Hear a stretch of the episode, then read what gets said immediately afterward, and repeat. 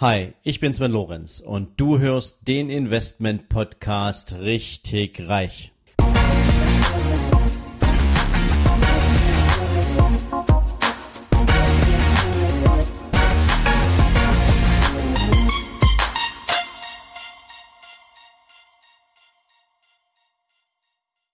Hallo und herzlich willkommen zu einer neuen Ausgabe von deinem Investment Podcast Richtig Reich.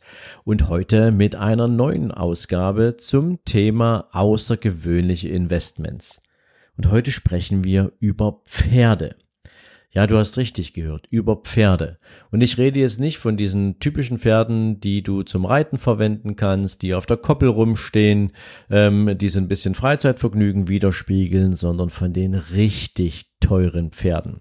Ja, und richtig teure Pferde hast du in verschiedenen Segmenten. Du hast zum einen natürlich die Rennpferde, die auf verschiedensten Pferderennen über verschiedenste Distanzen ähm, um die Preisgelder ringen.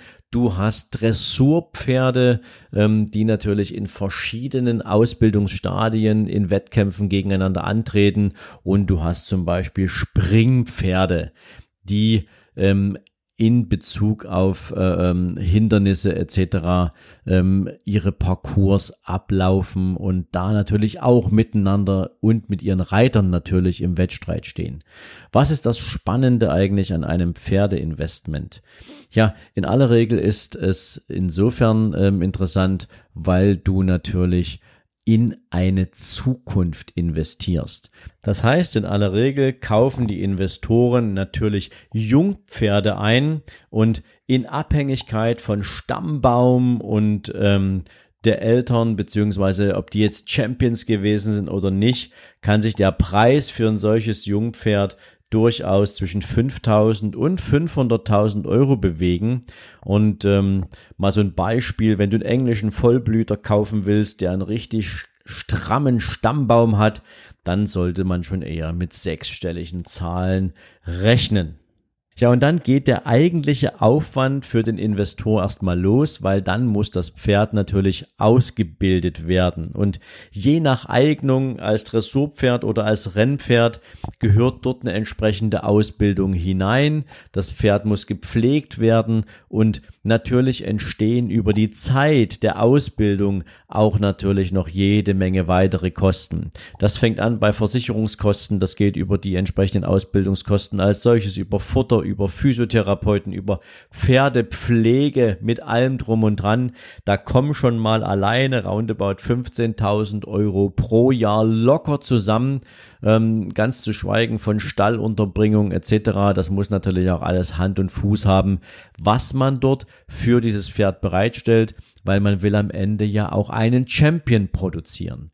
Und das ist ja das Ziel eines Investors in aller Regel, dass er den Glücksgriff mit seinem Pferd gemacht hat, dass dieses Pferd Preise gewinnt, somit natürlich auch Preisgelder einfährt und auf den Champions-Listen ganz oben steht.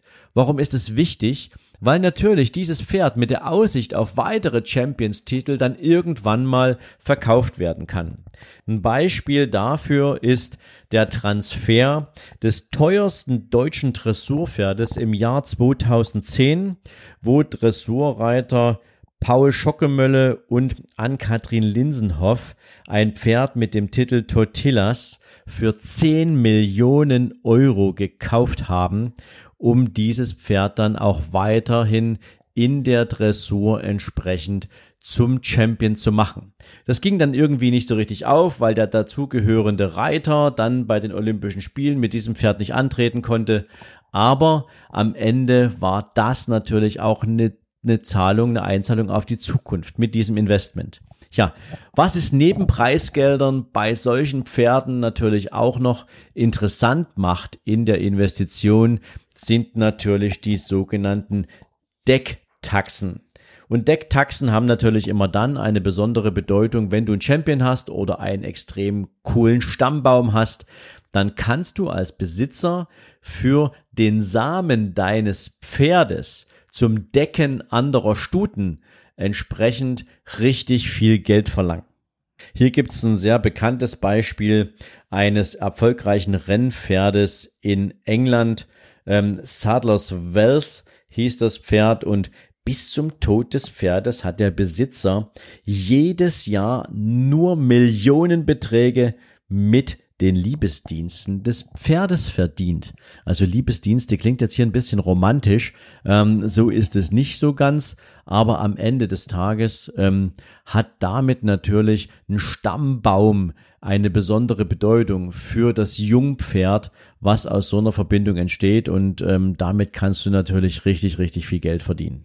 Ja, und wenn das jetzt für dich interessant klingt und du die Investition in ein Pferd für dich als erstrebenswert hältst, ähm, dann solltest du jedes Jahr auf die entsprechende Jährlingsauktion nach Baden-Baden gehen. Ähm, das ist ein Muss für jeden Trainer, für jeden Rennstallbesitzer, für jeden Pferdenarren, der eine Chance haben will, den nächsten Derbysitzer zu kaufen. Und ähm, insofern ist das eine passende Gelegenheit.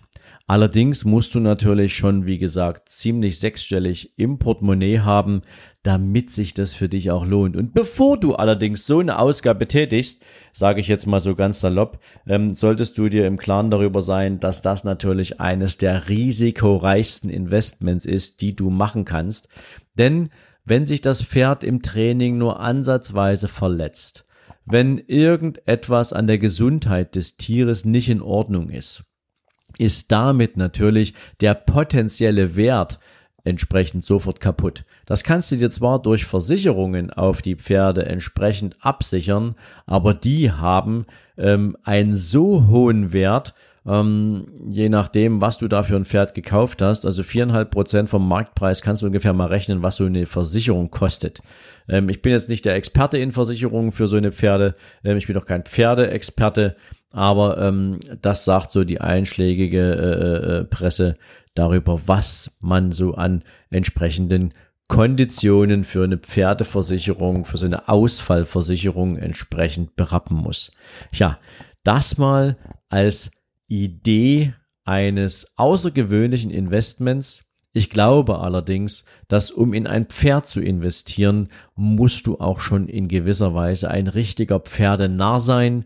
Du musst dir der Bedeutung eines Pferdes bewusst sein. Es ist immerhin ein Lebewesen. Es ist nicht mal irgendwie ein Stück Gold oder irgendwas anderes, was du dir kaufst, sondern hier ist extrem viel Pflege vonnöten. Hier ist extrem viel Liebe am Start und ähm, du musst natürlich dieses Pferd auch wertschätzen, was in aller Regel eine Selbstverständlichkeit sein sollte. Ja, wenn dich diese Folge interessiert hat, freue ich mich natürlich. Ich wollte dir heute mal einen Impuls setzen, was es sonst noch alles so für Investmentarten gibt und ähm, freue dich auf morgen und natürlich auch auf nächste Woche, wenn wir wieder über verschiedene Investmentarten sprechen. Morgen wieder mit einem Interview für dich und ich wünsche dir jetzt einen erfolgreichen Tag und bis bald. Ciao, ciao. Wenn dir diese Folge gefallen hat, dann freue ich mich, wenn du mir bei iTunes eine coole Bewertung dalässt. Noch besser ist natürlich, wenn du mir eine Rezension schreibst, was dir an dieser Folge, was dir an meinem Podcast besonders gefällt.